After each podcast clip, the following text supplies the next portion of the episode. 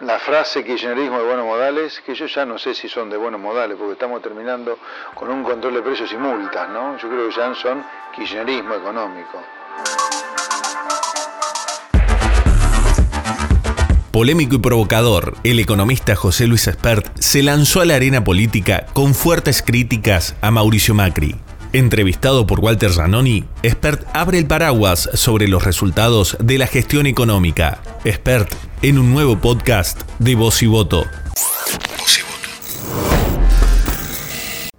Estamos con José Luis Espert, eh, quien en Córdoba yo creo que no debiera tener demasiadas presentaciones porque una persona ya muy conocida, viene muy seguido a Córdoba, por lo menos yo lo he visto en el aeropuerto muchas veces. A veces me parece que en función de economista eh, particular y a veces ahora que está dedicado a la política. Así que simplemente vamos a decir candidato presidencial, economista y autor de libros como este, La Sociedad Cómplice, que es el segundo libro después de La Argentina Devorada. Me dicen un éxito de ventas en nuestro país. ¿Cómo estás, José Luis? Hola, ¿qué tal? ¿Cómo te va? Bueno, venís por, en la doble condición, candidato y escritor. Sí, en realidad, personalmente vengo por dos cosas, te diría. A presentar mi libro, La Sociedad Cómplice, el nuevo libro, y también apoyar la candidatura a gobernador de la provincia de Córdoba, de Agustín Espachesi, que va a competir en las elecciones por el partido Unión Ciudadana Libertarios. Es difícil. Gran armar persona, gran persona, brillante profesional, así que venimos a darle todo el apoyo. ¿Es difícil armar un partido en estos tiempos en la Argentina, como, como estás tratando de hacer vos? Bueno, a ver, nosotros tenemos partido para competir en esta elección presidencial. ¿no? Tenemos partido y estamos armando el frente de partidos con punta de lanza en este partido que tenemos para competir. Ahora, por otro lado, estamos también en el proceso de construcción de un partido político, que eso va a demorar probablemente un año y medio o dos, eh, que probablemente sea el Partido Libertario, pero ese es otro tema, ¿no? Nosotros ya tenemos partido para poder competir en esta elección presidencial, Agustín Espachesi también lo tiene para competir por la gobernación de la provincia de Córdoba. La sociedad cómplice, vos sabés que yo pensaba, de pronto un jubilado, una maestra, un peluquero dice, ¿por qué yo cómplice de qué? Bueno, cuando uno eh, hace estas generalizaciones siempre va a haber gente que se ve dolida y hay excepciones, por supuesto. Pero mi punto es el siguiente, uno filosófico y otro más práctico. El filosófico es que yo creo que como personas somos dueños de nuestro destino, ¿no? Yo no considero que cuando me va bien es porque soy un genio, cuando va mal es porque un dinosaurio me maldijo desde Marte. Yo creo que nos construimos nosotros nuestro destino. Ergo, si no va bien, somos nosotros los responsables y si nos va mal, nosotros somos los culpables que nos vaya mal. Dicho esto, te diría, una sociedad que hace 80 años que va para atrás, como la Argentina, yo creo que acá todos, en mayor o menor medida, somos culpables. Y porque además no solo es una decadencia muy larga, sino que es una decadencia que tiene que ver con motivos muy claros, muy obvios, muy precisos, ¿me entendés? Que deberían estar claramente identificados por parte de la sociedad. Es muy loco ver cómo nos repetimos. Estamos terminando con un gobierno que se llama Cambiemos, pero con un control de precios. ¿Me entiendes? Una cosa más vieja y en desuso y, y retrógrada no hay. Sin embargo, Cambiemos termina con control de precios, ¿me entendés? O sea, sin duda que todos somos culpables, sin duda. Vos consagraste, digo consagraste porque lo- lo- la usa mucha gente ya, una frase que dice que el, el- el- el- cambiemos es kirchnerismo de buenos modales. Sí, sí, sí. ¿Qué pensás cuando lo ves al presidente hablando con Martín Dusto? Perdón. eh, bueno, la frase kirchnerismo de buenos modales, que yo ya no sé si son de buenos modales, porque estamos terminando con un control de precios y multas, ¿no? Yo creo que ya son kirchnerismo económico.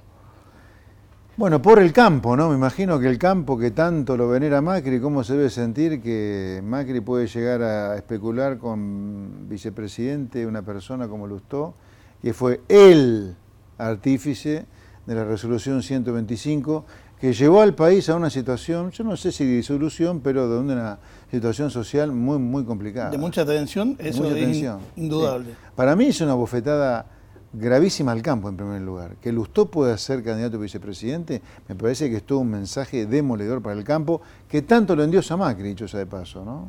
Por eso la sociedad cómplice, endiosarlo a Macri, que está terminando con retenciones al agro, Esto es todo lo bueno que podemos esperar de Macri. Por favor, señor del agro, despiértense. Eh, ¿Vos lo ves al campo salvando la economía del país o no? Porque todo el mundo dice que la cosecha es mucho más grande de lo esperado. Se habla hasta un 50% más grande de lo esperado. ¿Sería peor la situación de Argentina sin, sin el campo? Por supuesto que sí. Ahora, esto demuestra otra cosa, por eso la sociedad cómplice. Estoy seguro que vos agarras 10 personas en la calle y te dicen, no, hay que defender a la industria nacional de la competencia extranjera para poder tener empleo. Sin embargo, siempre estamos rogando que el campo nos salve de una cosecha. Entonces digo, ¿dónde está el milagro del proteccionismo industrial como factor que genera empleo, progreso, etcétera? Si estamos rogando por una cosecha del campo para que nos vaya bien, ¿no? Acá la sociedad es cómplice de comprar el buzón que nos vende el proteccionismo industrial. Si nos salvamos siempre por el campo, ¿dónde están los beneficios del proteccionismo industrial? Hay que tirar a la basura el proteccionismo industrial. A la basura, ¿eh? Porque si vos lo tirás a la basura y ponés a la economía comercial con el mundo, el agro explota, explota el petróleo, explota la industria agroexportadora, el turismo, la energía, ¿me entendés? Pero la gente por ahí se pregunta, y mientras eso ocurre, mientras tanto, Sí. ¿qué pasa con la gente? Hay cosas, sí, hay costos.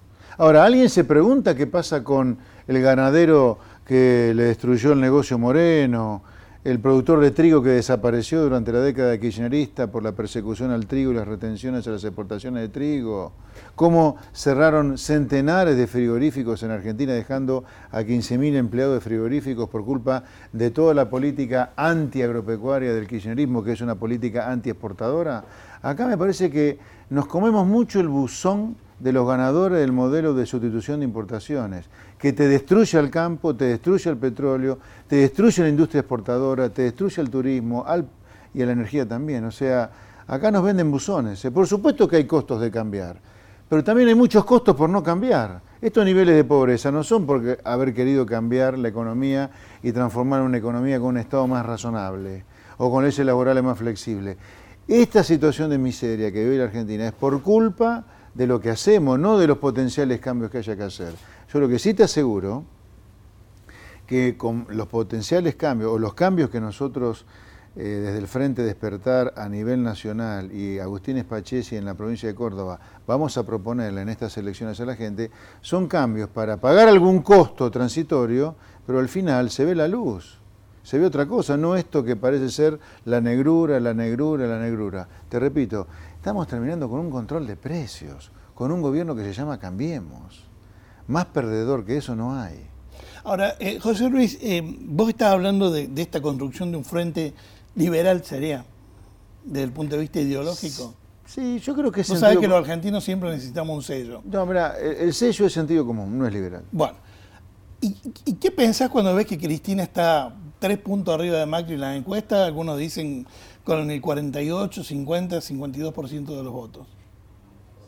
Bueno, en primer lugar. Ninguno dice en 52. primer lugar, cuidado pero con todos los- hablan de 36, Cuidado con las encuestas, ¿eh? 37. cuidado con las encuestas porque los fracasos en las últimas elecciones ha sido terrible. Sí. Segundo, si así fuera, esto demuestra el fracaso de Macri, no el triunfo de Cristina.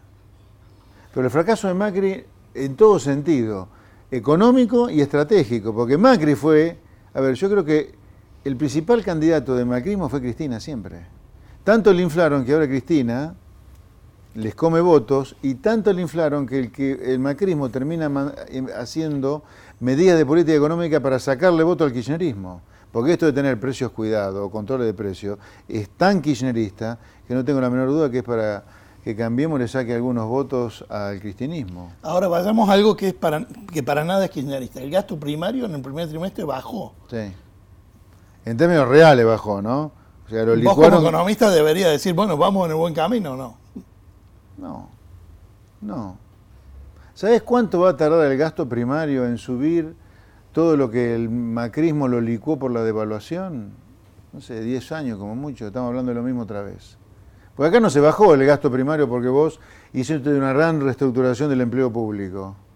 No, lo bajaste licuándolo con una crisis como fue la crisis cambiar el año pasado. Esto no tiene ningún mérito, pero ningún mérito te digo, ¿eh? porque además hay que contar la otra historia.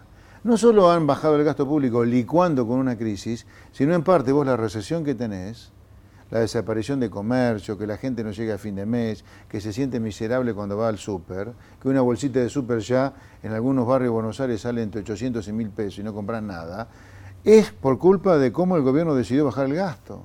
Haber bajado el gasto con una crisis, que es lo que ha hecho el gobierno, también la otra cara de la moneda hay que contarle que es el sector privado que se está fundiendo por culpa de esa crisis que el gobierno la usó para licuar el gasto. A ver, la licuación del gasto la hubo, sí, no lo vamos a negar, eso es dato. Ahora, ¿eso es bueno? Para nada es bueno. Porque primero, la contracara es como el sector privado se está fundiendo. Y en segundo lugar, en, algún tiempo, en algunos años, vamos a tener el mismo problema, porque no existe nada estructural, nada, para bajar el gasto. Claro. Es simplemente una crisis. Eh, no sé si va a terminar apareciendo finalmente Martín Lustó, pero es economista. Roberto Lavagna. si va a terminar apareciendo en una ah. fórmula, digo. Si va a terminar apareciendo en una fórmula, pero es economista. Roberto Labaña, que tira su candidatura. Axel Kisilov, que está dando vueltas, también economista.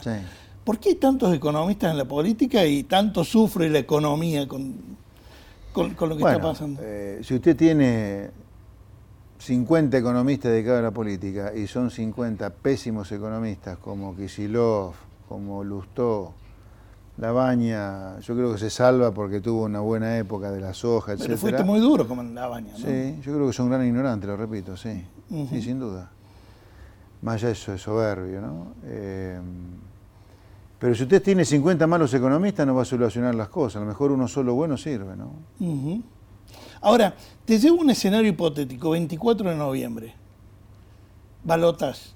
Vos sos un argentino como yo, como los que están atrás de cámara y demás. Vas a tener la boleta de Macri y la boleta de Cristina. ¿Qué haces?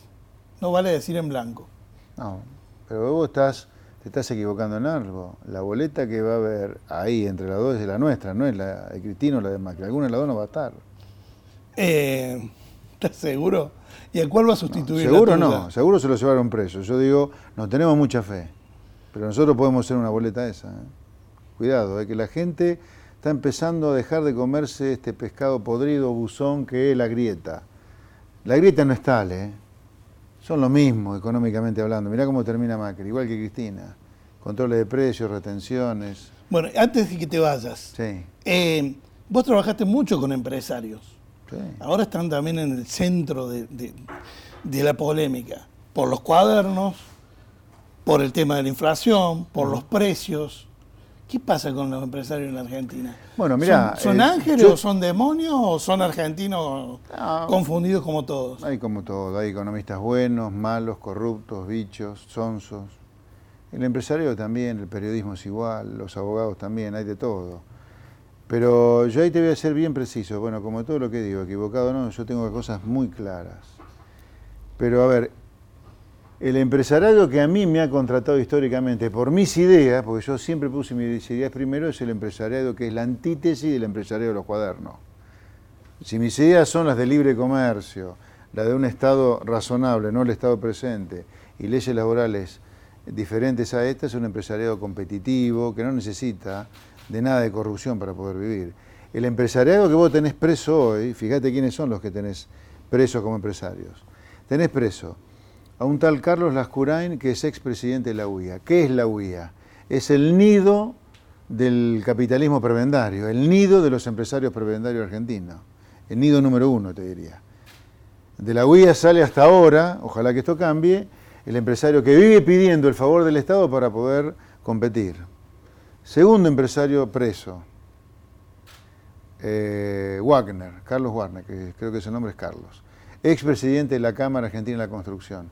El nido número dos del empresario prebendario. ¿Por qué? Son los que viven pidiendo obra pública para poder subsistir. O sea, vos, o sea, vos podés creer que un constructor en Argentina, si no es con obra pública, no sobrevive. O sea, Argentina no tendría construcción privada. No, falso. Por eso están presos. Porque le hacen creer el cuento a la gente de que sin el Estado no se puede subsistir en Argentina. Mirá, son tan empleados públicos como los empleados públicos estos tipos, por eso terminaron presos. Pero hay empresarios, pero recontra probos en Argentina, acá en Córdoba, nomás tenés una empresón como Arcor, ¿no? Este, y muchas más, pero hay de todo, hay de todo. Pero Argentina tiene un empresariado prebendario, eh, prebendario que tiene que estar donde está, en, en las sombras, pero tiene un empresariado no prebendario, eficiente, competitivo, que es el que está aplastado por este empresariado prebendario, digamos, ¿no? Pero si vos hicieras las reformas que hay que hacer, que son las que han hecho Chile, Perú, países muy exitosos, que hay una economía abierta, un Estado razonable y leyes laborales bien flexibles, ese empresariado no prebendario, el eficiente, el competitivo, explota, ¿eh? explota. José Luis, muchas gracias. Placer. Muy amable. Las principales voces de la política cordobesa están en los podcasts de Voz y Voto. Escuchanos en Spotify, Google Podcast, Apple Podcast y lavoz.com.ar. Voz.